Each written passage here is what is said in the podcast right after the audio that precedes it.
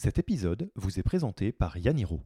Le métier de Yaniro, c'est de permettre aux founders, aux managers et aux équipes des plus belles startups et scale-up françaises de grandir aussi vite que leur boîte sans se faire mal. Concrètement, quand nous ne sommes pas en train de travailler sur nos podcasts, nous coachons les fondateurs et fondatrices des plus belles startups ainsi que leurs dirigeantes et dirigeants. Nous accompagnons vos managers à développer un leadership personnel et adapté à l'hypercroissance et nous aidons vos équipes à traverser les inévitables crises de croissance. Si vous voulez en savoir plus, il vous suffit d'aller sur www.yaniro.co.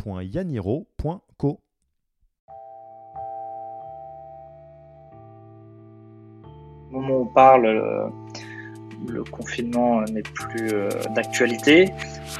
Bienvenue sur le podcast Yaniro. Je m'appelle Alexis Eve et deux fois par mois, je vais à la rencontre d'entrepreneurs qui choisissent, le temps d'une discussion, de retirer leur costume de super-héros pour parler avec leur cœur de Jedi. Là où les super-héros de l'entrepreneuriat sont infaillibles, les Jedi doutent, se trompent et bravent les mille turbulences de l'aventure entrepreneuriale. Plus ça permettra de bien comprendre comment on a été impacté par le Covid. Yaniro, ce n'est pas qu'un podcast. En effet, nous organisons régulièrement des ateliers gratuits dédiés à l'impact de l'humain sur la croissance en start-up. Comment ne pas se faire bouffer par sa start-up? Que faire si mon associé vient de Mars alors que je viens de Vénus?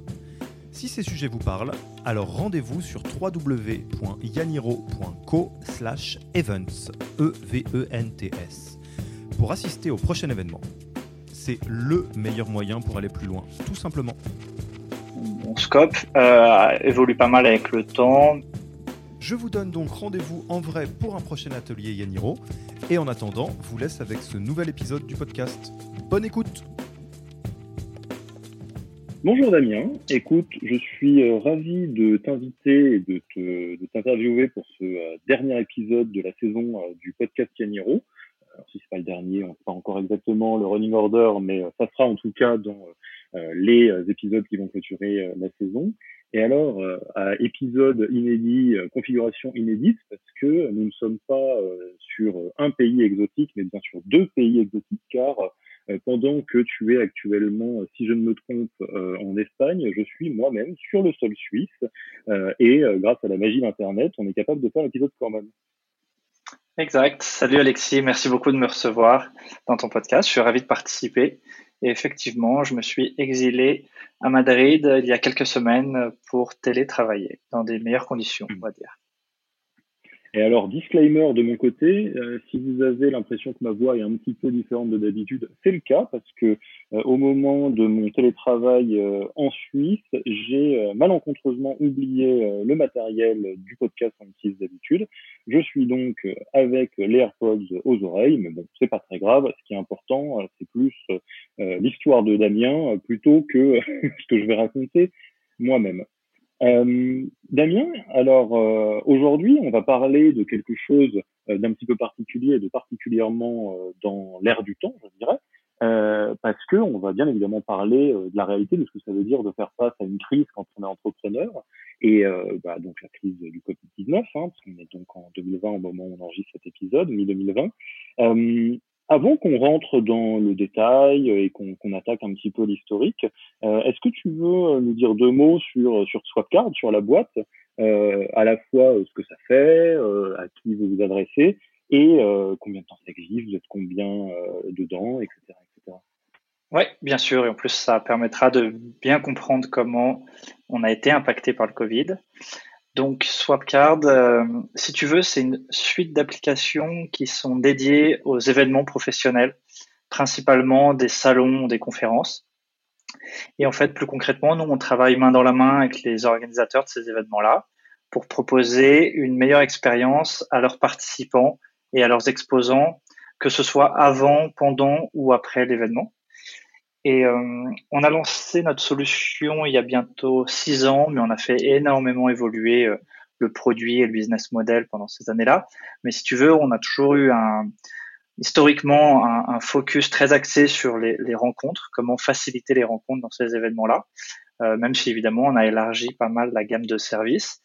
Et euh, pour, pour l'organisateur, en fait, l'idée, ça va être de l'aider à mieux capturer et analyser de la data pour améliorer euh, ces événements. Et mhm. donc aujourd'hui, on est un peu plus de 50. Euh, nos, on est basé en France, mais on a des bureaux à l'étranger.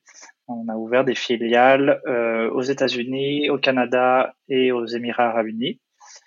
Et écoute, en temps normal, on travaillait à peu près avec une cinquantaine d'événements par mois. Et puis, bon, on va avoir l'occasion d'en discuter. Mais effectivement, le Covid est venu chambouler un peu tout ça. Euh, on rentrera un peu plus dans le détail, mais aujourd'hui, on travaille avec des événements virtuels, ce qui est complètement nouveau pour nous. Hmm. Et donc, tu euh, fais partie des trois cofondateurs euh, de Swapcard qui sont là depuis le début de l'aventure. Exactement, on est trois cofondateurs. moi, pour donner un peu d'explication sur mon rôle, j'ai ce rôle qui est un petit peu un, grand fourre-tout de CEO. Donc, mes responsabilités, on va dire, mon, mon scope euh, évolue pas mal avec le temps, mais grosso modo, je m'occupe de toute la partie euh, de, certaines fonctions support, comme la partie finance et la partie des ressources humaines. Et puis, je suis encore très très ancré dans tout l'opérationnel, toute l'exécution en fait. Comment euh, transformer la vision en, en de l'exécution. Hmm. Et alors, l'angle qu'on va euh, aborder aujourd'hui, euh, il est particulièrement aligné avec à la fois Swapcard et avec le rôle que tu occupes dans, dans Swapcard. Euh, parce que donc, on va parler, comme tu le sais, dans ce podcast, on, fait toujours euh, très attention à essayer d'aborder l'entrepreneuriat et, surtout l'entrepreneuriat des, des, entrepreneurs, donc des fondateurs, par l'angle le plus réel possible, parce que ça fait partie du, du job de l'entrepreneur d'essayer voilà, d'être très positif, de voir les choses euh, en rose, mais euh, c'est pas tout à fait la même chose le vécu euh, avec toute la palette de couleurs, dont le rose hein, parfois, et le, ce qu'on montre à Madinès.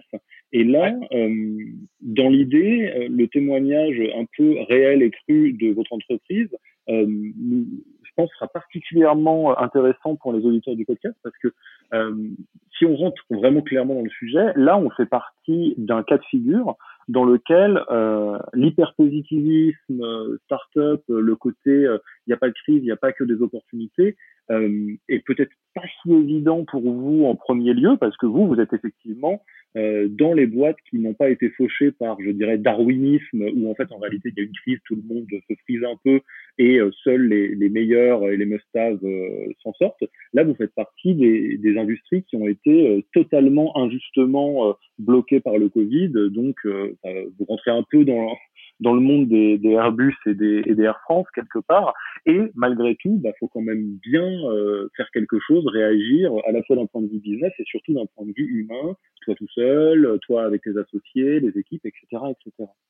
Ouais, bah, tu sais, on dit souvent que la vie d'une startup euh, sont des montagnes russes. Euh, là, on a vécu un, passage très violent de ces montagnes russes pendant ces quelques mois. Euh, et oui, on n'en est pas totalement sorti, mais on a eu cette incroyable chance de pouvoir euh, s'ajuster, adapter notre euh, solution et rebondir. Mais, oui, oui, je suis tout à fait en ligne avec toi sur. Je trouve ça hyper intéressant de discuter pas uniquement de, toutes les choses et comme tu dis, tout rose et parfaite, mais de voir un peu ce qui s'est passé euh, pendant cette période, parce qu'il y a eu effectivement des moments très difficiles. Et euh, oui, on a une, une période très intense, que dans les deux côtés du, dans les deux sens. Euh. Alors, ce que je te propose là pour attaquer peut-être de manière un peu chronologique, on va se balader hein, dans la prise, euh, c'est de prendre un peu les choses dans l'ordre et en gardant toujours à la fois, et je vais t'y amener hein, évidemment, le prisme de toi, euh, toi en tant que fondateur, Swapcard, euh, c'est ton bébé avec les deux autres, euh, et donc dans ton prisme à toi, dans le prisme de la relation avec tes deux cofondateurs, qui est forcément un peu chahuté ou en tout cas secoué par la situation, et dans le prisme des équipes, chronologiquement, de voir un peu comment ça s'est passé et comment vous avez réagi aussi bien que possible dans cette épreuve-là. Donc peut-être si on revient au début, comment ça s'est passé euh, bah, le tout début, c'est-à-dire le moment où euh, euh, il y a un peu vent de bah, il va se passer quelque chose avec le Covid, probablement que l'événementiel va être touché. Est-ce que tu arrives à, à, te souvenir un peu du, du, point de départ, je dirais, de la crise du Covid en ce qui concerne Swapcard oui, bien sûr. Et je pense que si ça te dérange pas, je vais revenir un tout petit peu plus en arrière, comme ça, expliquer un peu le contexte et la dynamique dans laquelle on était. Parce que ça a un peu un impact aussi sur la façon dont on a traversé la crise. donc, si on se resitue en, en début d'année, on va dire, alors, si tu veux, euh, Swapcard, la façon dont on l'a développé, euh, ça fonctionne un peu par cycle, hein, parce que nous, on a fait des, donc, on s'est financé par des levées de fonds. Euh, c'est évidemment pas la seule façon de se développer, mais c'est le choix qu'on a fait. Et donc, on a un peu des cycles où, après une levée de fonds, tu vas investir assez fortement. Euh, donc augmenter tes dépenses avec un objectif de euh, dégager plus de revenus et de revenir petit à petit à une situation d'équilibre, voire une situation de, profit. Et euh, notre dernière levée de fonds, nous, elle était en 2017. Donc on était plutôt vers une fin de cycle, hein, un moment où on revenait à l'équilibre, si on réfléchit, on va dire mi-2019. Et en fait, fin d'année 2019, euh, on avait une dynamique qui était très bonne. On, était on atteignait euh, nos objectifs, donc euh, une dynamique assez favorable. Et donc on s'est dit, bah voilà, c'est peut-être le moment d'investir de nouveau. Et en fait, au lieu de faire un, nouveau tour de table, euh, on avait à ce moment-là une problématique très penchée sur l'export, parce que c'est quelque chose qui est important dans notre business, d'avoir une présence locale dans des pays où on veut se développer. Et donc, bref, on a mis en place un financement bon, avec nos investisseurs historiques et euh, avec la BPI, mais dédié à l'export. Et donc en fait, on s'est retrouvé fin d'année à investir assez massivement euh, pour développer ces filiales-là. Donc en fait, on était dans un dans une période où tout allait bien d'un point de vue, euh, si tu veux, tous les signaux étaient ouverts, mais on venait d'investir pas mal. On n'a pas vraiment bien choisi notre moment, mais on pouvait pas le savoir. Et vient effectivement le Covid. Alors ça s'est fait un peu petit à petit. J'aurai pas les dates exactes, mais euh, d'abord des premiers événements en Chine annulés. Bon, on n'a pas de clients en Chine aujourd'hui, donc on n'était pas trop concerné. On regardait ça un petit peu de loin. Puis ça arrive à nous, je pense, par euh, en Europe, le premier événement de taille importante qui a été annulé, c'est le Mobile World Congress à Barcelone. Là, on a commencé à se dire, attention, qu'est-ce qui se passe? Et puis, ça, ça a commencé à partir de façon crescendo à partir de là. En France, il y a eu d'abord une euh, euh interdiction des événements de plus de 5000 personnes, puis de plus de 1000 personnes, et on arrive au confinement. Donc, en fait, bon, tout ça a été assez brutal et rapide, mais on, on l'a un peu vécu par étapes.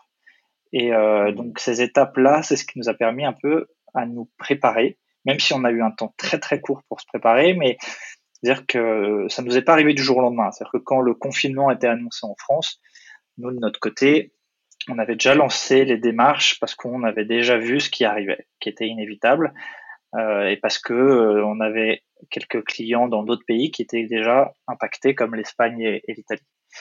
Et euh, bah, à ce moment-là, euh, c'est sûr que pour une solution comme la nôtre, qui est proposée uniquement dans le cadre d'événements physiques, euh, ça veut dire du jour au lendemain, euh, pratiquement plus d'activité. Euh, et même commercialement, une incertitude telle, en fait, nos clients organisateurs d'événements sont frappés pleinement par la crise et une incertitude sur la durée de cette crise-là. Donc en fait, impossible de signer des contrats pour des événements qui auraient lieu dans 6, 9 ou 12 mois. C'est pas le bon moment. Donc c'est sûr que on se retrouve un petit peu face à une situation inédite qui est à la fois euh, bah, une, énorme crise, euh, euh, on va dire un arrêt complet de l'activité, un manque de visibilité et puis une situation financière qui, est un peu critique.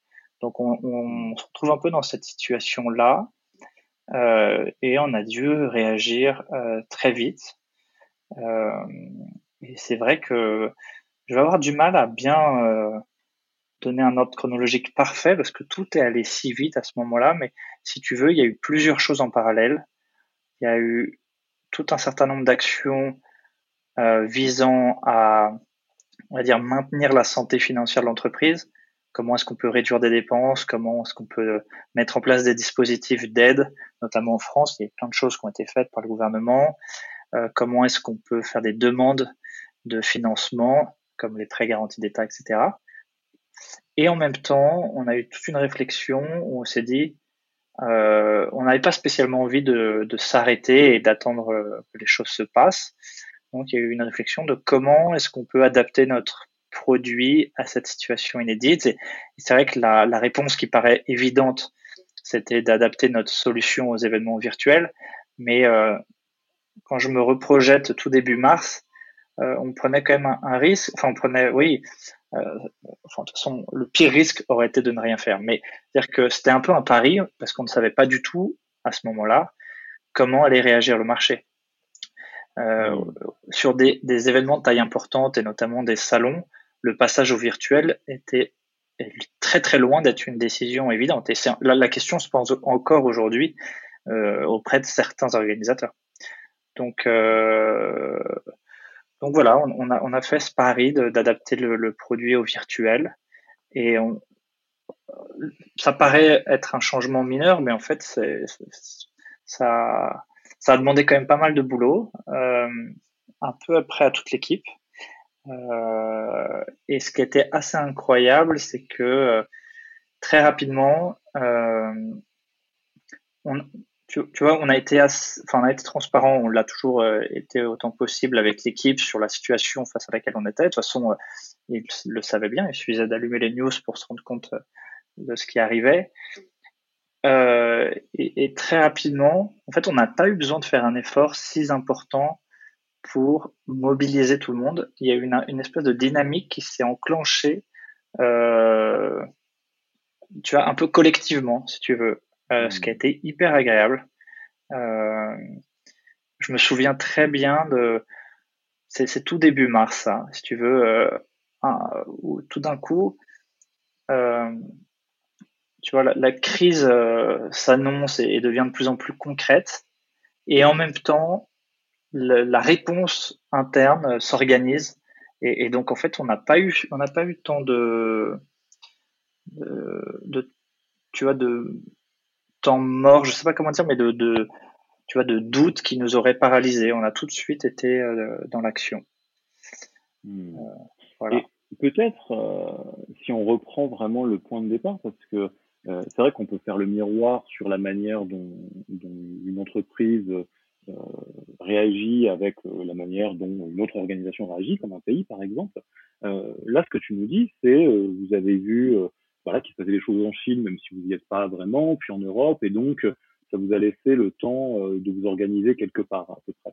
Euh, ça, comment ça se décide entre vous? Est-ce que euh, tous les trois, vous êtes assez alignés en train de vous dire non, non, mais attends, il va nous tomber quelque chose sur la tête, il faut vraiment qu'on qu'on réagisse? Ou est-ce que, alors sans nommer, parce que l'idée c'est pas une chasse à la sorcière, c'est plus une question de dynamique, ou est-ce que euh, il y a euh, euh, un peu les mêmes choses qui se sont passées dans des pays, à savoir ceux qui pensent que euh, non, mais ça va aller, on a plus, on a plus important à faire maintenant, ceux qui disent non, mais il faut qu'on réagisse. entre vous trois, comment est-ce que vous arrivez à, dévier ou à pivoter de la roadmap euh, qui était en cours pour dire non, non, mais là, faut qu'on fasse quelque chose de différent. Ça s'est organisé comment? En fait, euh, même si je l'ai décrit par étapes, chaque étape s'est quand même succédé assez rapidement. Donc déjà, c'est une première chose qui oblige à répondre vite. De toute façon, nous, on a à la fois, bon, c'est assez commun pour toute startup euh, et puis aussi pour tout marché concurrentiel. On, est toujours un peu dans permanence une course où en fait celui qui va prendre des décisions rapidement va être capable d'aller plus vite que les autres. Donc on a aussi cette dynamique là qui, existait on va dire avant. Et là où ça a été assez facile, c'est que on était un peu face à un non-choix si tu veux. Euh, donc nos clients, la question qu'ils se posaient à ce moment-là, c'était euh, est-ce que j'annule ou je décale, mais on va dire même si c'est un peu différent, on va dire que c'est plus ou moins la même chose, mon événement, mmh. ou est-ce que je passe euh, au virtuel? Et euh, cette question-là, elle se prend un peu au cas par cas, c'est-à-dire que annuler ou décaler de six mois ou d'un an son événement, euh, logistiquement, ok, c'est faisable, mais est-ce que financièrement c'est faisable? Est-ce que l'entreprise, est-ce que l'organisateur de cet événement-là peut attendre euh, cette durée sans potentiel revenu nous, de notre côté, euh, malheureusement, c'était assez clair. C'est-à-dire que si on attendait que la crise passe pour relancer l'activité, euh, en fait, on, on, on, serait mort d'ici là. C'est-à-dire qu'on on n'avait pas le luxe d'attendre. Donc, en fait, quand tu pas le choix, finalement, les décisions sont assez euh, limpides. Euh, et on s'est pas euh, posé dix mille fois la question de qu'est-ce qu'on fait. Il fallait réagir vite. Euh, il y avait quelque chose qui était assez évident comme réponse. Donc il n'y a pas eu trop de débat, si tu veux, en interne euh, ou même entre nos trois associés.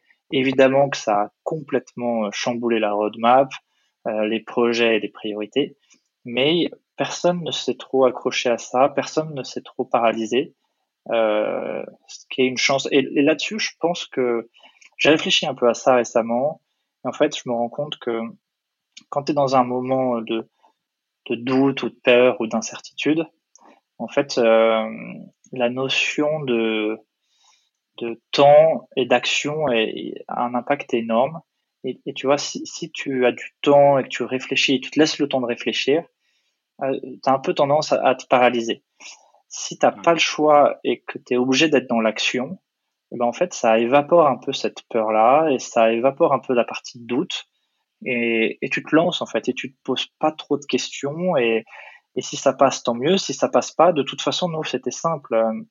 C'est-à-dire ne, rien faire ou faire la mauvaise chose pardon revenait à peu près au même. C'est-à-dire qu'on plantait la boîte. Donc euh, dans tous les cas on n'avait rien à perdre. ouais. exactement. Hmm.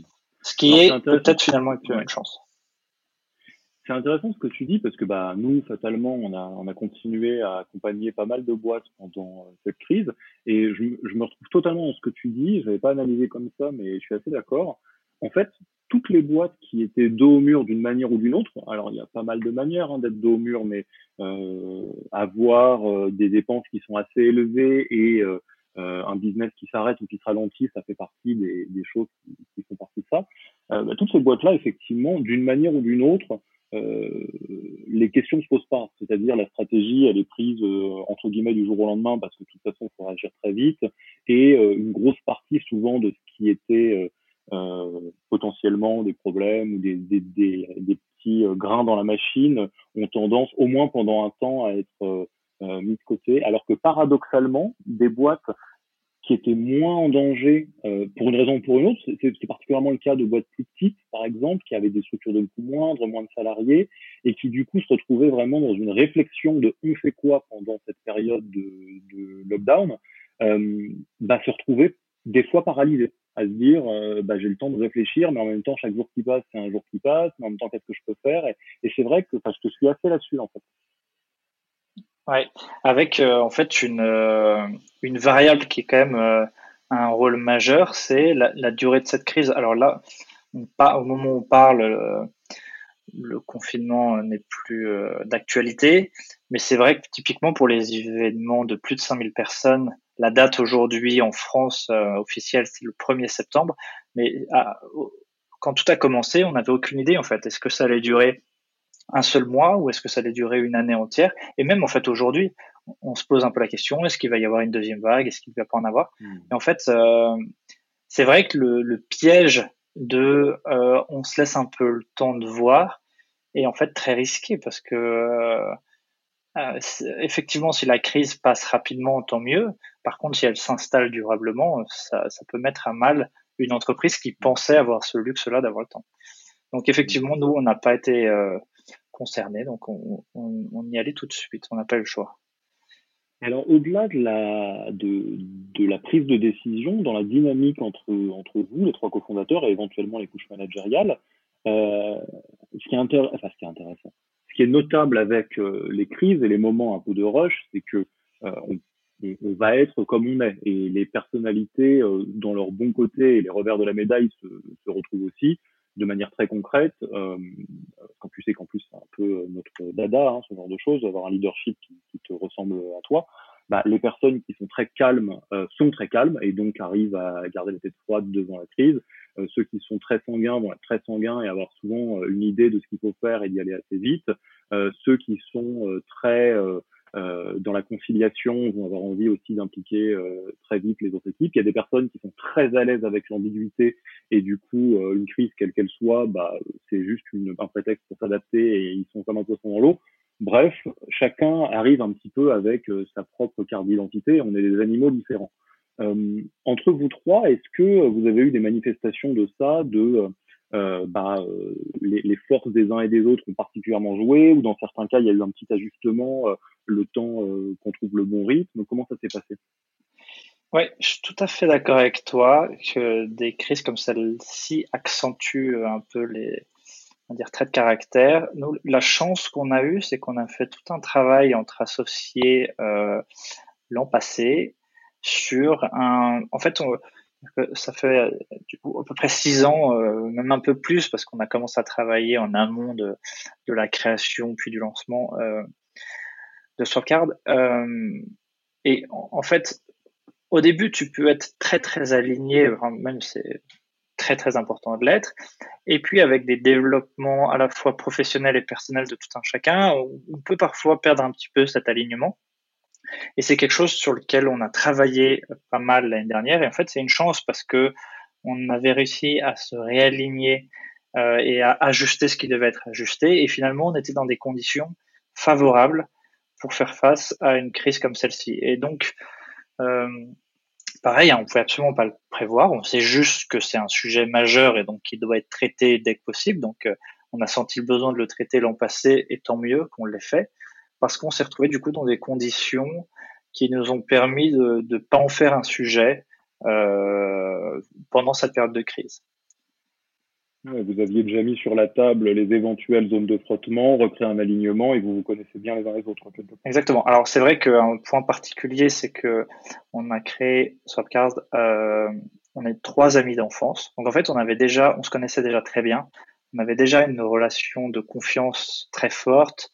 Euh, ça, c'est des choses qui étaient déjà établies. Après, c'est vrai qu'il y a plein de sujets, mais pareil, qui sont un peu accentués pendant cette période.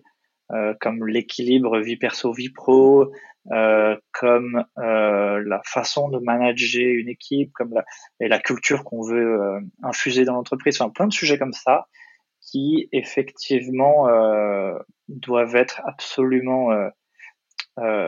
Alors tout le monde, c'est normal d'avoir cette différence. On est on est assez différents entre associés. Par contre, il faut quand même arriver à créer une dynamique cohérente. Et ça, c'est un sujet sur lequel on avait effectivement pas mal travaillé euh, l'année dernière. Donc, on, s'est retrouvé dans une euh, dans une dynamique qui était favorable là-dessus et, et, qui nous a pas posé de problème particulier là pendant cette, cette période. Et même euh, vis-à-vis de l'équipe, si, si j'élargis un petit peu, euh,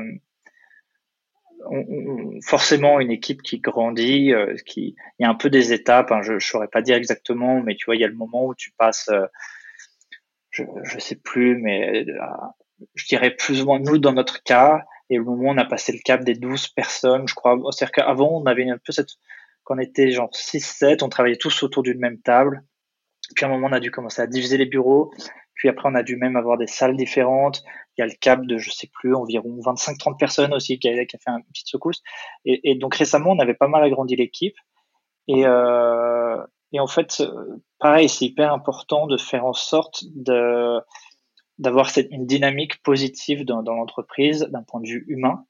Et on était plutôt, hein, pareil, dans des bonnes conditions là-dessus. Donc, en fait, c'est en partie de la chance, hein, parce que n'a pas toujours été rose. On est passé par des petites crises humaines dans l'entreprise euh, avec euh, sur des sujets de culture, d'organisation, de choses comme ça. Et, heureusement, là, on était dans une dynamique très positive. Donc, on n'a pas eu trop de sujets euh, difficile, on va dire, d'un point de vue humain à ce moment-là. Après, c'est sûr que c'était des moments émotionnellement forts. Tu vois, les sujets dont on parlait tout à l'heure de, de, de, doute et de peur, c'est aussi des choses qui, qui touchent pas uniquement les, les cofondateurs, ça touche tout le monde dans l'entreprise. Mmh. Euh, et, et, donc, ça a été des dynamiques qui ont été un peu nouvelles parce que pour certains, c'était la première fois qu'ils traversaient une crise. Moi, j'ai pas le sentiment que c'est notre première crise. On est passé par d'autres moments difficiles, alors très différents. C'est sûr que si on réfléchit d'un point de vue activité, euh, c'est la première fois qu'on avait une crise euh, comme celle-ci. Mais on est passé par d'autres moments difficiles, euh, que ce soit les cofondateurs ou les premiers employés. Donc, pour certains, par contre, c'est la première fois qu'ils se retrouvent dans une situation comme celle-ci. Et des profils qui soient sont, on a, des profils qui sont quand même assez jeunes. Donc en fait, c'est quand même quelque chose pas évident à traverser la première fois que ça, nous arrive. Hmm. Alors parlons-en effectivement de l'équipe, euh, parce que Alors, je te rejoins. Euh, je pense qu'il y a quelque chose qu'il faut jamais oublier. Alors, j'en parle en connaissance de cause parce que j'étais euh, salarié en start-up il y a quelques années. Et euh, je pense que c'est vrai que la plupart des crises euh, que rencontrent euh, des, des, fondateurs de start-up, des entrepreneurs dans le développement, à part pour les tout premiers employés qui souvent savent un petit peu dans quoi ils, se lancent, euh, on sait quand on est salarié, on sait que ça existe, mais c'est un peu souterrain et c'est un petit peu nébuleux. Enfin, des choses du type euh, bon bah il faut impérativement qu'on lève des fonds, sinon ça mal se passer. On dit oui, mais bon ok, enfin, euh, etc. Là, cette crise, elle, elle a de particulier que euh, elle est très très très réelle. C'est-à-dire, on, on, voit bien que dans votre cas de figure, ça coupe toute l'activité embarquée et euh, ça coupe une grosse partie de l'activité euh, euh, enfin, du prévisionnel en fait, parce que on ne sait pas trop d'où est-ce que ça va aller.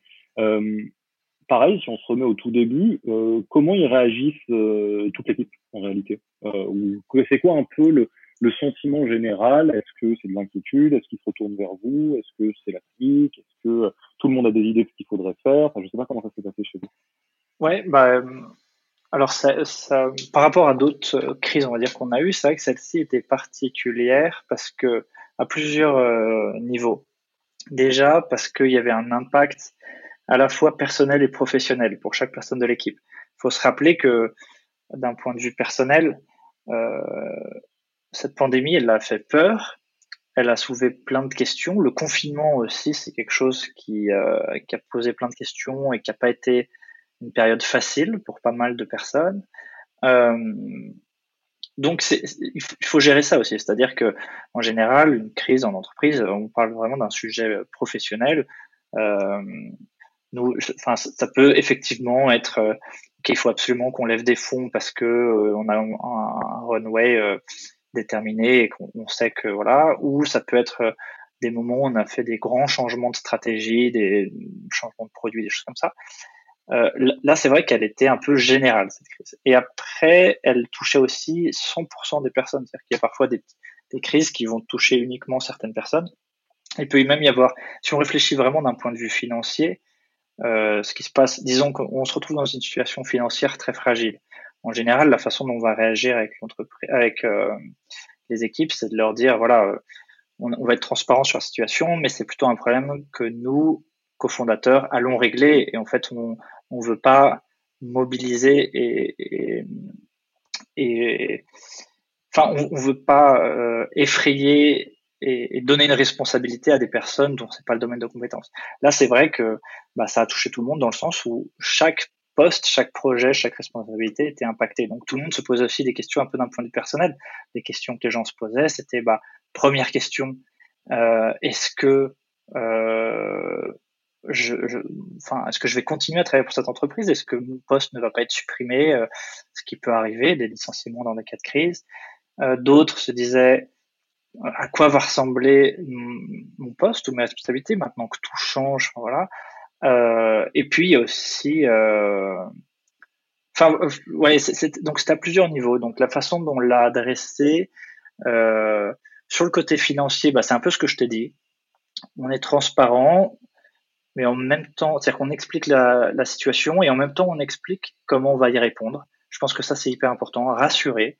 C'est-à-dire que euh, dans une situation de stress, euh, c'est pas une raison pour transmettre le stress euh, aux mmh. personnes qui euh, ne sont pas directement concernées. Quand je dis directement concernées, c'est-à-dire qu'ils vont participer à la, à la réponse euh, à ce stress-là. Donc en fait, la façon dont on le fait, c'est de dire hop, voici le problème, voici comment on va y répondre, voici pourquoi on est confiant qu'on va réussir à répondre à ce problème-là, éventuellement voici un plan B, mais euh, essayer de rassurer au maximum. Après, euh, d'un point de vue opérationnel, ça c'est ce que je te dis tout à l'heure, ça s'est fait hyper naturellement, on n'a pas eu beaucoup, on n'a pas eu besoin d'insister là-dessus, il y a eu une émulsion un peu collective sur, ok, il faut qu'on adapte le produit, il faut qu'on adapte tout, Hmm. Tout le monde a un peu pris ses responsabilités là-dessus. On n'a pas forcément eu un travail important à faire là-dessus. Et après, d'un point de vue. Juste pour, pour, bien, pour bien comprendre cette partie-là, ce qui se passe, c'est que à peu près dans les premiers moments du Covid, vous prenez la parole, tes associés et toi. Euh, Assez régulièrement. En disant, Ouais, assez régulièrement en disant voici l'état de ce qu'on comprend. Euh, oui, il y a une réalité que l'activité euh, est à mise à mal et on va pas faire semblant qu'on est des héros. En revanche, nous, on est en train, par exemple, de faire ça pour chercher du refinancement euh, et on va pivoter tous ensemble pour faire un produit qui s'adapte euh, aux événements en ligne. Euh, et en ce qui concerne les questions que vous poser sur est-ce que j'ai un job ou est-ce que je vais, que je changer, voici les réponses qu'on peut vous donner à l'heure actuelle et puis on en reparle la semaine prochaine. C'est quelque chose comme ça? Ouais. Si tu veux, on a, c'est assez classique dans les startups. On a un monthly meeting avec toute la boîte qui sert en général de voici ce qui a été fait le mois dernier, voici euh, où en sont les métriques, et voici le, des points stratégiques ou les, les, les, principaux points qui vont être adressés dans le mois suivant. Et euh, dans les quelques semaines de fin février à début mars, euh, on a fait ce point-là toutes les semaines. On l'a aussi fait. Donc en fait, on est parti tous en télétravail. Je crois à partir du 7 mars, il me semble. Je, si je dis pas de bêtises, je mélange un peu les dates. On a commencé à le faire un peu après en, à distance. Après, l'activité s'est un petit peu arrêtée. Alors, pas pour tout le monde, euh, parce que il y a, enfin, ça c'était un peu au cas par cas. Certains les salariés français ont, eu une période de, d'activité partielle, dont ils travaillent une partie de le temps, et c'était pas le cas pour certains pour les salariés étrangers déjà, et c'était pas le cas non plus pour certaines personnes avec qui on travaillait en freelance sur certains projets, avec qui, au lieu d'arrêter complètement les projets, en fait, ça s'est fait pareil assez naturellement, euh, ben, on a shifté un peu le, les projets sur lesquels ils travaillaient. Et euh, à mars, avril, euh, mai, on, on, est reparti dans un rythme qui était un peu différent. Mais si tu veux, le tout début de crise, fin février, début mars, ouais, il y avait des prises de parole très très régulières mmh. parce qu'en fait la situation changeait très rapidement et dans lequel on a annoncé bah, petit à petit, euh, on a annoncé comment est-ce qu'on allait répondre euh, à cette situation d'un point de vue euh, stratégie, produit, commercial, marketing, où on a expliqué aussi comment on allait s'adapter à cette situation de télétravail puis de confinement. Donc ça, ça n'a pas été forcément un grand choc d'un point de vue organisation parce qu'en fait on avait déjà pas mal de personnes en télétravail. Enfin, on a, une politique de télétravail qui est assez flexible. Par contre, euh, là c'est quand même un peu différent. C'est c'est pas du vrai télétravail, hein, le confinement. Donc on, a eu des annonces hein, qui étaient dédiées à ce sujet-là, où euh, on a essayé de voir aussi au cas par cas euh, comment est-ce que c'était questions auxquelles il fallait répondre. C'était ceux qui hésitaient à rester à Paris ou à se déplacer, ceux qui n'avaient pas chez eux le matériel nécessaire pour travailler, une chaise de bureau, un bureau. Donc on a un peu traité ces sujets un peu au cas par cas.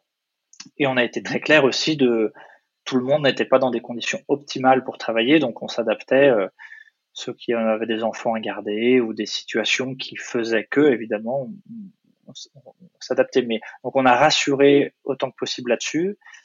Euh, mais après, niveau façon de travailler et process, alors on a accentué, ça a un peu accéléré certaines choses, mais qu'on avait déjà un peu en pratique, mais de bien toujours tout mettre par écrit, euh, de faire des vidéo calls assez réguliers, des check-in assez réguliers, ne pas laisser, enfin ne, ne pas laisser quelqu'un sans être contacté pendant trop longtemps. Enfin voilà, des petits sujets, des petites règles qu'on a mis en place, mais c'était pas non plus un choc culturel pour nous.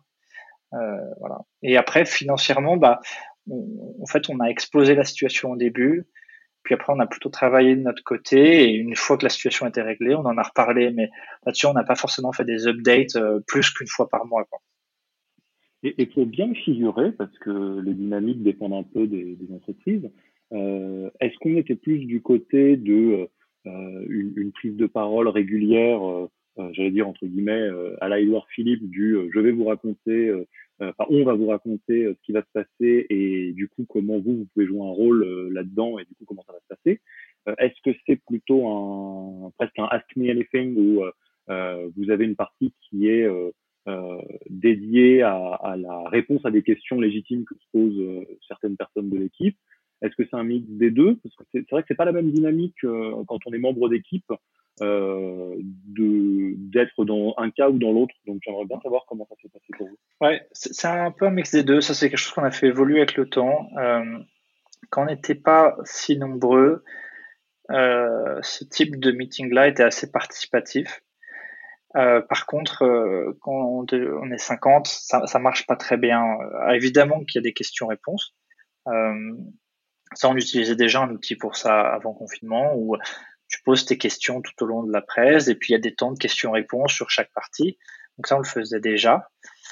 Euh, et en fait, il y a une préparation en amont, si tu veux. quand on fait une présentation un peu générale comme ça, on la prépare pas toute seule dans notre coin. C'est des sujets qui sont discutés avec euh, avec chaque équipe. Et l'objectif principal de ce type de meeting, en fait, c'est de diffuser l'info entre équipes. Parce qu'en fait, ce que tu annonces, les personnes concernées, disons que euh, ok, d'un point de vue commercial, voici les chiffres et voici la stratégie. L'équipe commerciale, elle le sait déjà. Ça, c'est pas qu'elle ne l'apprend pas pendant ce meeting-là. Par contre, les autres équipes, elles sont intéressées euh, par cette info. Donc c'est, euh, c'est un mix, on va dire. Par contre, oui, c'est sûr qu'on a été les sujets sont portés par nous, cofondateurs. On fait parfois intervenir d'autres personnes quand, quand c'est pertinent, mais euh, on peut plus permettre quelque chose de complètement participatif où chacun peut prendre la parole à n'importe quel moment. Malheureusement, ça ne fonctionne plus euh, aujourd'hui. Alors, ce qui est intéressant, c'est, je te posais la question parce que euh, nous, dans les, les, sujets sur lesquels on nous a pas mal interrogés pendant la période, que ce soit dans nos coachings ou dans des différents webinaires, choses comme ça, c'était une question qui est particulièrement légitime. Hein, euh, qui est une question de c'est quoi, enfin, qu'est-ce qu'on attend de moi en tant que euh, euh CEO, leader, fondateur, enfin, ça dépend de la taille de la boîte, euh, dans une période de crise. Est-ce que je dois être à l'écoute? Est-ce que je dois être un général de, de guerre qui dit ou pas? Et, et c'est vrai que nous, la bonne pratique qu'on partage et qui se fait euh, assez bien, euh, c'est en fait de prendre l'exemple qu'on a tous vécu en tant que citoyen français, c'est-à-dire de, de, voilà, de, de français, euh, de se dire qu'est-ce qu'on attend de la part de notre gouvernement sur une crise de telle ampleur Et moi, ce qu'on observe, c'est qu'en réalité, on a besoin de deux choses. On a besoin de cadres pour se sentir euh, avancer vers quelque chose et pas dans le flou. Et on a besoin d'être capable de poser des questions et d'avoir des réponses. Et mis au niveau d'une entreprise, ce qu'on a beaucoup, beaucoup euh, partagé, recommandé, aidé à mettre en place, c'est un peu ça, ce que vous avez fait naturellement, euh, en tout cas tous les trois, c'est euh, il est très important pour des membres d'équipe de savoir que va faire l'entreprise et que ce soit pas un flou artistique du type euh, bon bah on espère que ça va bien se passer on se retrouve la semaine prochaine. Imaginez si euh, voilà Emmanuel Macron disait ça, serait assez effrayant. Et l'idée c'est de rendre les choses aussi contrôlées que possible dans l'incertitude. Donc ça va pas être on sait où ça va le Covid, ça va être bah tant qu'on n'en sait pas plus, voilà la ligne directrice qu'on va avoir. Et d'autre part de laisser un espace euh, pour que tout le monde puisse poser des questions effrayantes qui sont souvent euh, très terre à terre, du type est-ce que j'ai encore un job, euh, est-ce que je vais être obligé de travailler chez moi, comment on s'organise, euh, et d'avoir une réponse à ça, mais de, de, ne pas forcément créer un espace euh, collaboratif, parce que là je te rejoins assez, dès que l'organisation est trop grande, malheureusement, c'est compliqué d'être sur ce mode-là versus un, un, un mode d'ouverture ou participatif où on est à l'écoute des, des des besoins, demandes et, émotions des uns et des autres. Ouais, je te rejoins complètement. Euh, bah, effectivement, euh, pour moi, le rôle, c'est, enfin, je suis en ligne avec ce que tu dis. Donner un cap, donner une visibilité. Ça, c'est un, point qui est hyper important. Euh, j'ai assez vite réalisé. C'est typiquement dans ce genre de situation, ne rien dire peut être plus effrayant que de d'écrire une situation fragile. Tu vas dire que euh, voilà financièrement euh, on est dans telle situation, euh, il faut absolument qu'on réagisse vite en faisant ça, ça et ça, peut paraître quelque chose qui va stresser tout le monde euh, et, et, du coup avoir un impact négatif. Et en fait, au contraire, le fait de savoir est déjà quelque chose de rassurant. Évidemment, il faut aussi euh, avoir de la visibilité sur les actions qui vont être menées pour euh, pour faire face à ça, mais juste le fait de OK, je, je sais ce qui se passe, c'est déjà rassurant. Parce qu'en fait, quand on a discuté avec d'autres personnes qui en fait ne savaient même pas quel était l'état financier de l'entreprise, eh ben en fait, tu vas imaginer le pire en fait dans ce cas-là. Euh, tu vas perdre du temps à te poser ces questions euh, et, donc potentiellement quelqu'un qui est en fait dans une entreprise où ce n'est pas forcément une situation si catastrophique pourra s'imaginer dans une situation catastrophique et prendre des mauvaises décisions. Donc en fait, euh, ouais, là-dessus, euh, la visibilité pour moi est quelque chose d'hyper importante. Donc le cap, la vision, ça revient à en fait bah, c'est ce qui se fait de façon générale hein, tout au long de la vie d'une boîte. Une entreprise a besoin d'un cap, d'une vision pour savoir vers où elle doit aller. Et elle a aussi effectivement besoin d'un cadre.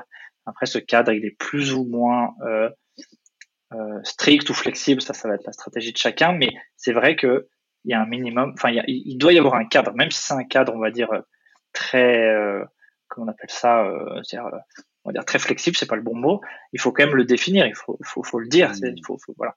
Donc je suis d'accord avec toi. Et après réponse aux questions, bah oui, ça revient dans le dans le dans la partie euh, visibilité en fait. C'est il faut il faut absolument euh, euh répondre aux, questions. Et c'est vrai que bah, le gouvernement s'est un peu retrouvé dans une situation similaire. Il y a des petits sujets comme ça qui moi qui m'ont intéressé. J'ai bon, c'est des, des exemples, enfin c'est des détails, mais je trouve ça intéressant.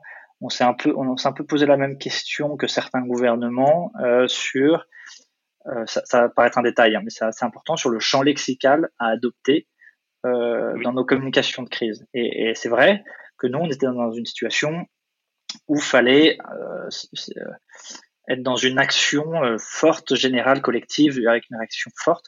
Et donc c'est vrai qu'on a pu être un peu tenté, comme le gouvernement français, certains gouvernements, utiliser un champ lexical un peu de, guerre. Et en fait, nous, très très vite, mais immédiatement, on s'est rendu compte que c'était pas le bon champ lexical et que ça, ça ne marchait pas très bien. Donc euh, ça, je, bon, chacun se fait son avis, hein, c'est subjectif, mais typiquement, c'est le genre de choses qui euh, euh, qu'on a appris parce qu'on on, s'est déjà retrouvé dans des situations similaires, mais pas aussi fortes. Et donc, on, bah voilà, on, on, a ajusté, on a vu comment. Mais donc, distinguer en fait l'action et euh, quelque chose de très euh, ouais, guerrier, je sais pas comment dire, mais voilà. Donc, euh, on, vous étiez sur quel champ lexical du coup? Vous êtes retombé euh, Non, on est, on est... sur un champ. Ouais, je ne saurais pas trop comment le définir, mais quelque chose dans dans dans l'action et le fait de s'adapter. Pareil. Euh, on a peut-être un peu trop fait, mais on était à fond dans le principe le darwinisme, tu vois, voilà, il, faut s'adapter ou mourir, donc on est là pour s'adapter et euh, pas avoir peur de remettre en question n'importe quelle chose de son travail ou de ses convictions et euh, toujours être dans une action, tu vois, dans l'acte, ne jamais rester passif à cette crise. Et donc, euh, je ne saurais pas définir exactement le champ lexical qu'on a utilisé, mais il y avait pas mal de. Darwin est revenu assez souvent, voilà. Mm. Euh, et, et, après, autre chose qui. Alors, c'est un, un, peu différent, mais c'est vrai que des choses qu'on a remarqué de certains gouvernements, euh, effectivement, le jeu de questions-réponses très ouverte marche très bien. C'est-à-dire que quand on laisse. Euh, il faut pas. Faut, ça me semble une erreur de euh, comment s'appelle, de euh, penser savoir ce, que, ce dont les gens ont besoin. Tu vois, c'est, oui. On, se trompe souvent. C'est valable tout le temps, ça, effectivement. Exactement. C'est valable en marketing auprès de vos clients, c'est valable dans votre couple, si vous savez pas pourquoi la personne est particulière, c'est valable tout le temps. Ça. Donc on a l'impression que parfois ça va être plus efficace de donner une réponse euh, à une question qu'on s'est soi-même imaginée, alors qu'en fait, demander simplement aux gens de poser la question qui se pose, c'est parfois plus efficace. Donc, euh, ouais, on a vachement, on, a, mis pas mal d'accent là-dessus, mais c'est quelque chose qu'on faisait déjà euh, avant. Hmm. Alors, je voudrais juste redonner une illustration de ce que tu as dit parce que ça me semble crucial. Sur le, côté de verbaliser ou mettre des mots sur une mauvaise nouvelle, c'est moins terrorisant que de vivre dans l'incertitude. Une application très concrète de ce principe qu'on voit tous au quotidien en tant que les Parisiens, euh, c'est la raison pour laquelle dans le métro, on a accès au temps d'arrivée du prochain métro. Outre le fait qu'en général, c'est 2-3 minutes parce que ça marche bien, euh, c'est beaucoup mieux de savoir que le prochain métro va arriver dans 23 minutes que de pas savoir quand est-ce qu'il arrive et d'attendre. Ça, c'est le genre de truc qui rend les gens fous parce que l'incertitude, on n'est pas câblé pour. Donc, euh, c'est beaucoup moins anxiogène de se dire, je caricature, euh, bon là, euh, dans trois mois, on met la clé sous la porte, mais par contre, voilà ce qu'on va faire d'un point de vue darwinien pour essayer de s'adapter, que de dire euh, rien en disant, bah, je veux pas les stresser avec ça. Oui, c'est vrai, c'est un très bon exemple. Par contre, en parallèle de ça, il faut quand même apprendre à accepter une part d'incertitude. Mais je pense qu'en fait, à partir du moment où tu l'intègres à ton plan d'action et tu restes pas passif par rapport à cette incertitude, c'est pas un problème. Mais c'est, mais euh, enfin, sans euh, modifier ton point, mais je suis, je suis d'accord. C'est vrai qu'il n'y a rien de pire que de ne pas savoir typiquement dans cet exemple si bien trouvé. Par contre, il y a certaines choses où malheureusement on ne peut pas savoir et dans ce cas-là, il faut l'accepter euh, plutôt que de le subir. Tout à fait. Et, d'ailleurs, euh, je trouve que ça fait partie des, choses qui ont été très bien faites par le gouvernement français. Alors, il y a des choses bien et des choses moins bien, et je pense que chacun aura un avis là-dessus. Mais j'ai trouvé ça euh, très intéressant de voir que les représentants du gouvernement, quand ils étaient mis face à une question à laquelle ils n'avaient pas la réponse, très souvent, ils disaient malheureusement, je ne sais pas, et j'espère pouvoir vous en dire plus d'ici une ou deux semaines. Et quand je pense que c'est une bonne pratique de dirigeant en général, euh, de ne pas forcément essayer d'inventer une réponse quand on ne sait pas. C'est plein de choses lesquelles on ne sait pas. Ouais, je suis d'accord. Peut-être au niveau des équipes, alors bon, on peut regarder dans à peu près tous les angles et tous les angles sont, je l'espère, très instructifs pour ceux qui nous écoutent et celles qui nous écoutent. Euh, est-ce qu'il y a des cas particuliers euh, J'essaie de faire une phrase assez longue pour que tu aies le temps de réfléchir pendant que je la pose. Mhm. Euh, Est-ce qu'il y a des cas particuliers dans l'équipe? Parce qu'effectivement, tu l'as dit toi-même, euh, le Covid, c'est une crise aussi euh, très individuelle et on n'est pas du tout égaux. Euh, des, des, choses sans les nommer et puis euh, peut-être voilà en, en, exprimant les choses telles qu'elles ont été avec ce que vous avez fait bien et ce que vous avez fait moins bien mais des, des, choses des voilà des cas individuels sur lesquels euh, voilà vous vous êtes retrouvé à, à, devoir trouver des réponses, des solutions que tu aimerais nous partager parce que peut-être que certains l'ont vécu. Oui, alors là-dessus, euh... ah oui, ça, peu, ça va être un peu délicat de donner des exemples concrets qui concernent des personnes de l'équipe, euh, mais mais c'est le niveau de vague que tu veux, il n'y a pas de problème. Un, un point important, c'est en fait, il y a deux cas de figure. C'est-à-dire qu'il y a un cas de figure où euh, la personne va être alignée avec l'entreprise, stratégie, culture, etc., mais va faire face à une situation, euh, un cas particulier qui va ne pas la mettre dans les bonnes conditions euh, pour euh, voilà, son travail, par exemple.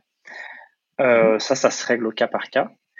Par contre, il y a un deuxième euh, cas de figure où il y a un désalignement entre une personne de l'entreprise et la stratégie, euh, la culture, enfin, des, des, valeurs un peu fondamentales de, de l'entreprise.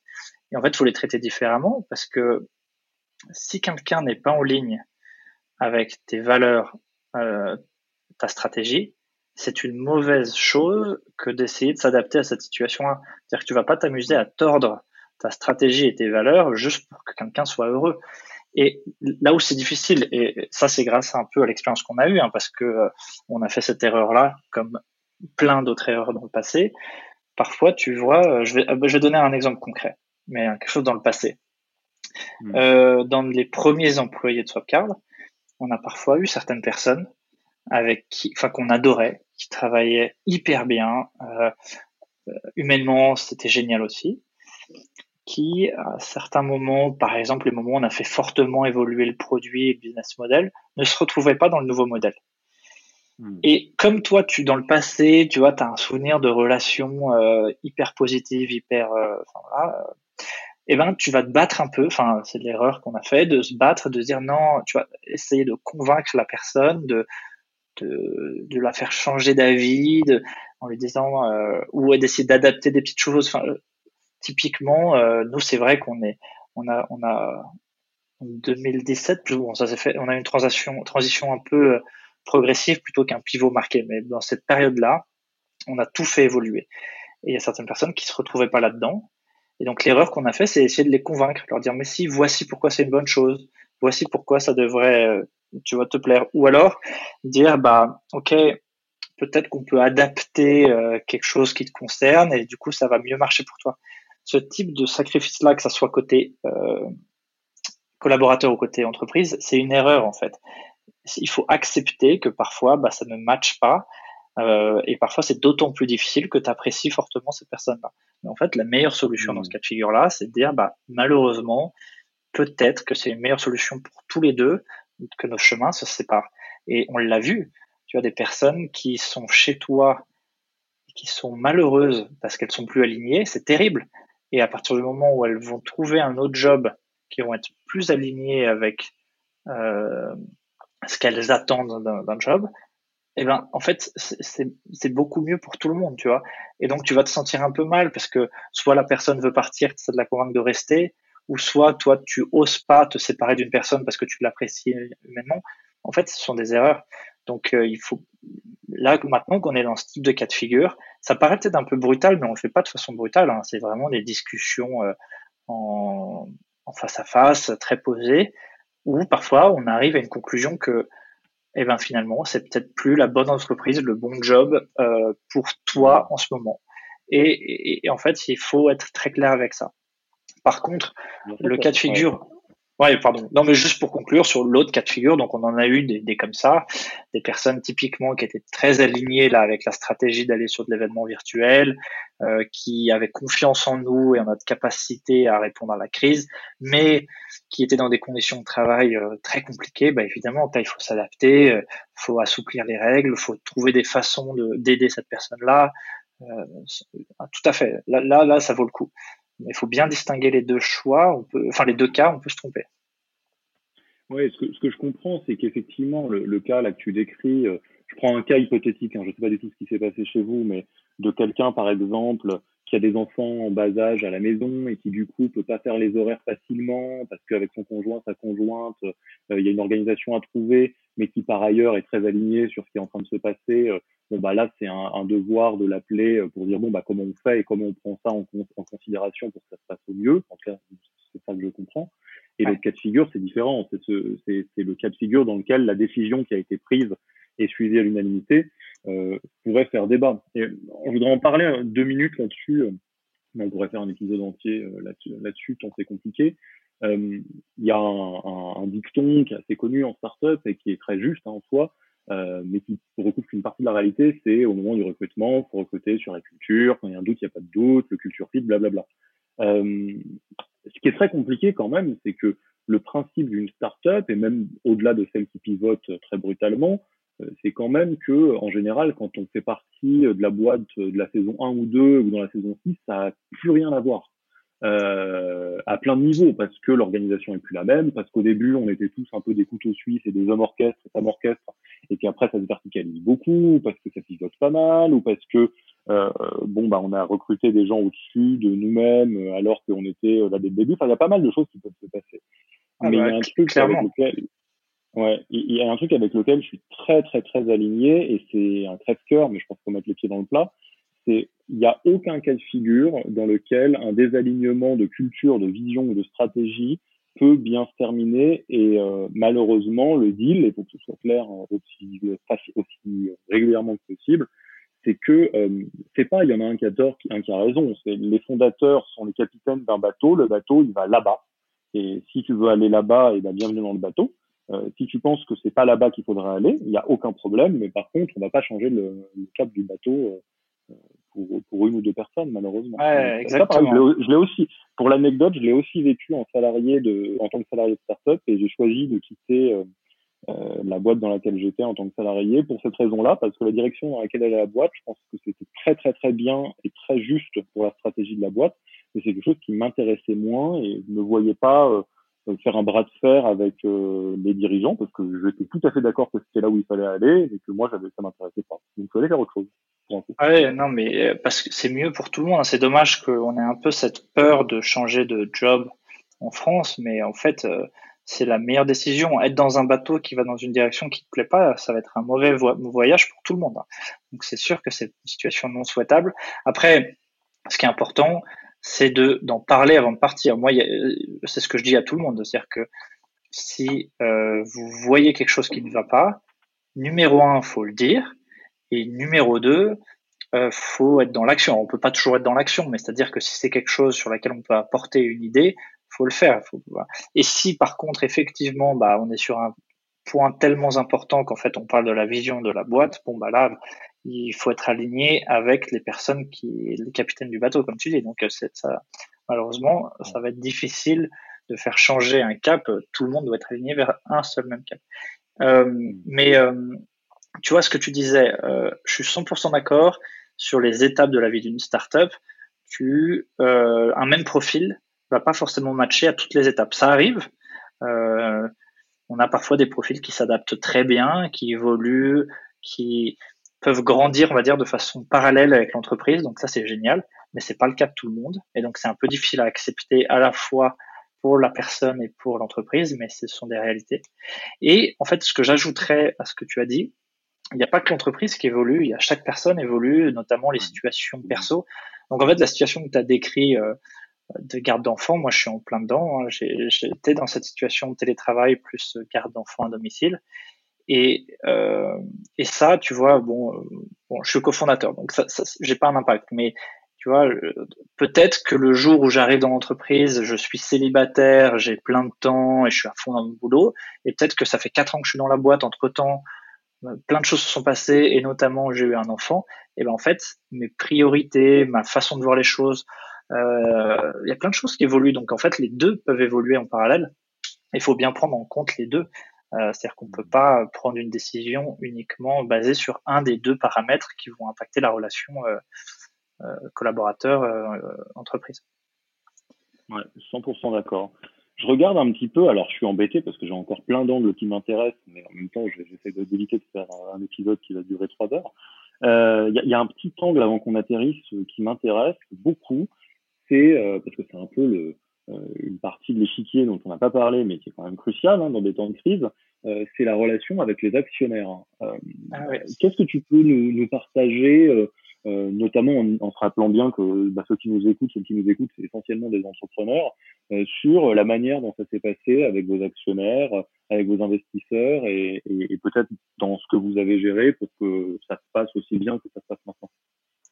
Ouais, bah, des choses assez parallèles. Hein. Euh, tout se joue euh, sur de la communication et de la, euh, du partage d'infos, de la visibilité. Ce qui est important à prendre en compte et qui a été le cas pour nous, c'est que pas mal d'investisseurs sont aussi très impactés par cette crise. Donc en fait, il faut pas aller les voir avec uniquement le prisme de OK, je suis dans la merde, il faut que vous m'aidiez faut aussi réfléchir, ok, peut-être que eux sont aussi dans une situation difficile, donc euh, réfléchir un peu des deux côtés. Donc, euh, ce qui a été le cas d'ailleurs pour nous. Hein. De toute façon, n'importe quel investisseur s'est retrouvé dans une situation où il devait potentiellement refinancer euh, une grande partie de ses participations, ou alors faire des choix un peu difficiles de, dire ok lesquels je supporte et lesquels je ne peux pas malheureusement aider. Enfin, bref, la situation est compliquée pour eux aussi. Après, euh, bah, comme d'habitude, essayer d'identifier les points sur lesquels ils peuvent nous aider, donc notamment sur des sujets de financement, c'est des sujets sur lesquels ils peuvent très bien nous aider, euh, mais pas que. Euh, eux sont passés par d'autres crises avant nous, beaucoup plus hein, par leur expérience, donc leur retour d'expérience sur une gestion de crise est aussi hyper intéressant. Et après, nous, de notre côté, bah, notre responsabilité, on est passé d'un reporting mensuel à un reporting hebdomadaire, un peu comme on a fait au début avec, les équipes, euh, parce que en fait la situation évolue tellement et est tellement sensible que c'est important de. Enfin, pour moi, il n'y a rien de pire que que la surprise. Enfin, pas vraiment la surprise, je sais pas comment dire, mais disons que s'il y a on va prendre un exemple super concret, mais si quelqu'un fait une erreur, je préfère le savoir le plus vite possible et trouver une solution ensemble plutôt que de la prendre un peu à la dernière minute et c'est trop tard. Et je pense que c'est la même chose mmh. avec euh, tes investisseurs. Tu vois, si, si tu les préviens quand c'est trop tard, il n'y a rien de plus frustrant pour eux. Donc, euh, être hyper transparent tout le temps, à tout moment. Ne pas attendre le prochain euh, board meeting pour dire que, que c'est la cata. Il y, a, il y aurait, il y a rien de pire que faire ça. Et tu dirais que votre relation euh, avec vos actionnaires en cours a, évolué ou elle, elle, a continué sur les mêmes bases que celle que vous aviez avant? Non, je dirais qu'elle a continué sur les mêmes bases. Euh, c'est juste pendant une période donnée, la relation était peut-être un peu plus intense. Mais non, non, il n'y a pas eu de grands changements euh, là-dessus. Hmm. En fait, de façon générale, même tu vois, dans les relations associées ou les relations dans l'entreprise, tout a juste été plus intense mais euh, il n'y a pas eu un impact, il n'y a pas de choses qui se sont complètement brisées ou, des choses qui sont complètement créées. Voilà, euh, on était sur des bases existantes qui qui ont fait que tout s'est intensifié sans pour autant. Euh, voilà. Après, évidemment, bah, ça veut pas dire qu'on a été inactif, hein, comme tu l'auras compris. Ça aurait été un branle-bas de combat. On a fait tellement de choses en peu de temps euh, qui nous a permis de rebondir. Mais, euh, mais, mais voilà, les, fondamentaux euh, étaient présents avant la crise. Alors c'est, ça me fait sourire ce que tu dis parce que ça met en évidence quelque chose qui est très vrai, quoi qu'un peu cruel. C'est que en fait, là, ce qui fait, enfin moi, la lecture que j'ai rapidement de pour comment vous avez euh, réussi à gérer la crise du mieux que vous pouvez et plutôt bien à tous les niveaux. En fait, c'est très lié au fait que vous n'avez pas attendu qu'il pleuve pour construire un toit à la maison et que vous avez déjà travailler à chaque étape. C'est-à-dire quand tu parles de la relation avec tes associés, c'est déjà quelque chose sur lequel vous étiez penché.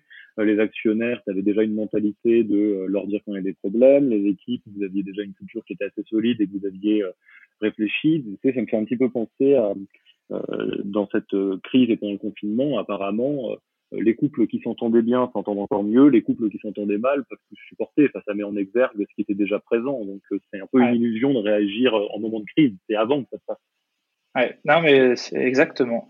Et je pense que faut pas non plus avoir l'impression euh, que tout doit être parfait euh, en amont, parce que sinon tu vas pas supporter la crise. Mais il y a juste quelques points fondamentaux. Moi, un point qui est toujours euh, hyper important pour moi, c'est la notion de confiance dans le couple aussi et dans l'entreprise.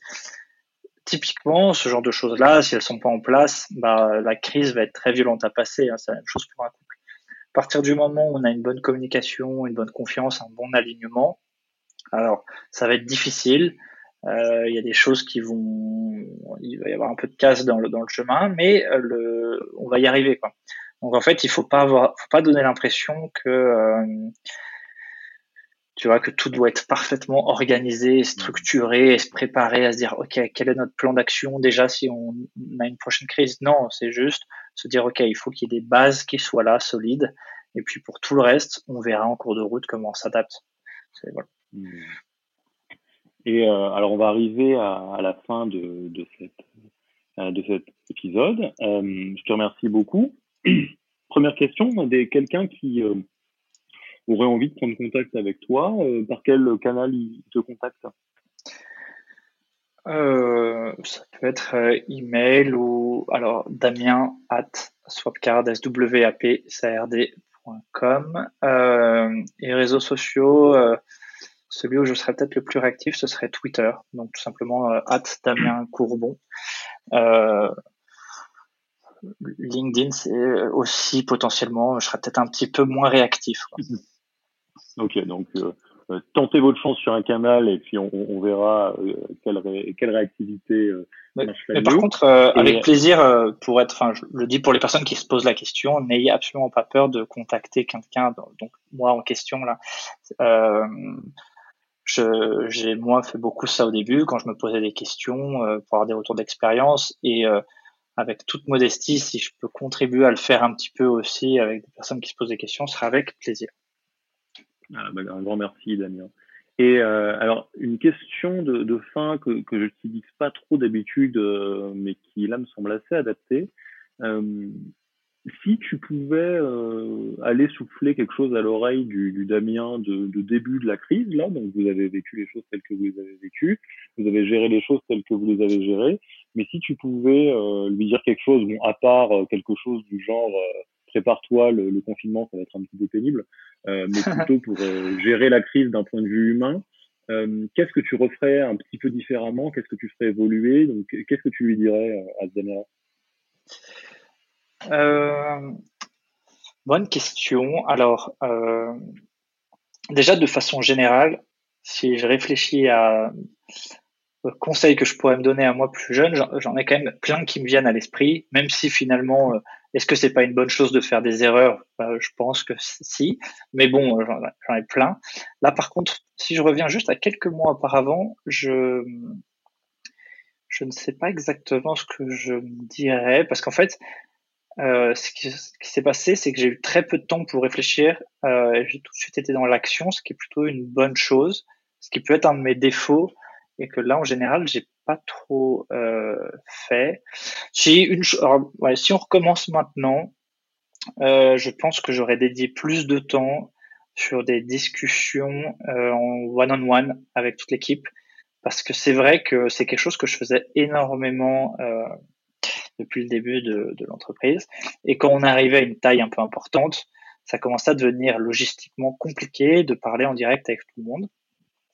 Et euh, c'est quelque chose, j'ai pas assez insisté auprès de tout le monde euh, sur l'importance de faire des one-on-one. Certains le font très bien avec leurs équipes, tout le monde ne le fait pas. Et il y a eu un moment, euh, je sais plus trop quand, peut-être fin avril, où on a fait avec euh, une personne qui travaille avec moi en RH des, des petits check-up assez réguliers avec tout le monde en direct. Et en fait, on, s'est rendu compte de petits soucis qui auraient pu être réglés bien mieux ou d'informations qui ont été mal comprises par certains. Ça arrive, nous, c'est normal, hein, tout le monde. Il faut pas assumer qu'en ayant donné une présentation à toute l'équipe, tout le monde a compris 100% de ce qui a été dit. Donc parfois, il y a des petits doutes à éclaircir. Tout le monde n'ose pas poser les questions. Et en fait, ça, on aurait dû commencer dès le premier jour. Et tu vois, là, après avoir fait ça, je me suis dit, en fait, il faut qu'on reste vraiment à fond dans cette dynamique de euh, d'échanges en one-on-one et pas uniquement des one-to-many, tu sais, où tu t'adresses à toute une équipe mmh. ou à toute une entreprise. C'est quelque chose que, qui a plein de bénéfices et faut pas le voir comme une perte de temps. Euh, ça peut vraiment... Euh... Ouais, donc je, voilà, je dirais ça, je dirais, euh, oublie pas et passe du temps dès maintenant euh, en direct euh, ou alors organise pour que ça soit fait avec tout le monde dans l'entreprise. Ne pas attendre la fin de la crise pour ça tu encore plus proactif pour euh, te dire que tout le monde ne va pas forcément venir chez te voir euh, s'il y a quelque chose. Quoi. Exactement. Euh, quand on a fait cette check-in là, on s'est rendu compte que certaines personnes avaient mal compris des décisions et du coup, tu vois, ça crée des une mauvaise adhésion à une, décision, par exemple. Ou alors on a identifié certains problèmes de, des personnes qui étaient dans des situations difficiles. Alors il n'y a pas que les enfants, hein, je pense notamment nous, on a quelques personnes qui étaient en stage euh, étudiants euh, dans des résidences étudiantes, pardon, des studios, euh, qui est une situation vraiment, vraiment, vraiment compliquée pour une période de confinement. Et c'est vrai que voilà, euh, ils n'ont pas forcément certains n'ont pas forcément osé le dire que c'était quelque chose de compliqué pour eux. Et du coup, ça crée des frustrations qui sont qui n'auraient pas dû euh, avoir lieu. Donc, ouais, vraiment, vraiment accentuer ça ça paraît difficile quand on est dans une entreprise de taille importante, mais je pense que c'est quelque chose qu'il faut jamais perdre tout au long de la vie de son entreprise. Hmm. La bonne nouvelle, c'est que comme on l'a vu, euh, faut pas attendre les crises pour se faire, euh, se préparer à, ce genre de situation, et que à défaut de pouvoir le dire au Damien il y a quelques mois, euh, maintenant c'est dans ta tête. Exactement, exactement. Et c'est pas quelque chose qu'on va oublier. maintenant que la situation, alors la situation n'est pas complètement revenue à la normale, mais l'activité en tout cas est complètement relancée. Et c'est vrai qu'il faut pas oublier ce, genre de petites choses euh, et continuer à les, maintenir en place en tout cas, euh, même quand tout va bien. Bon, écoute Damien, euh, je vous souhaite de très belles, bah, très belles rentrées avec Swapcard. On espère de tout cœur pour pour vous et pour tout le monde que la rentrée se passera sous les meilleurs augures et à défaut, bah, voilà, que vous pourrez réagir de la meilleure des manières. Et euh, bah, je te propose de se quitter sur ces bonnes paroles et de te dire à bientôt, mon cher Damien. Eh bien, écoute, merci beaucoup, Alexis, et à très bientôt.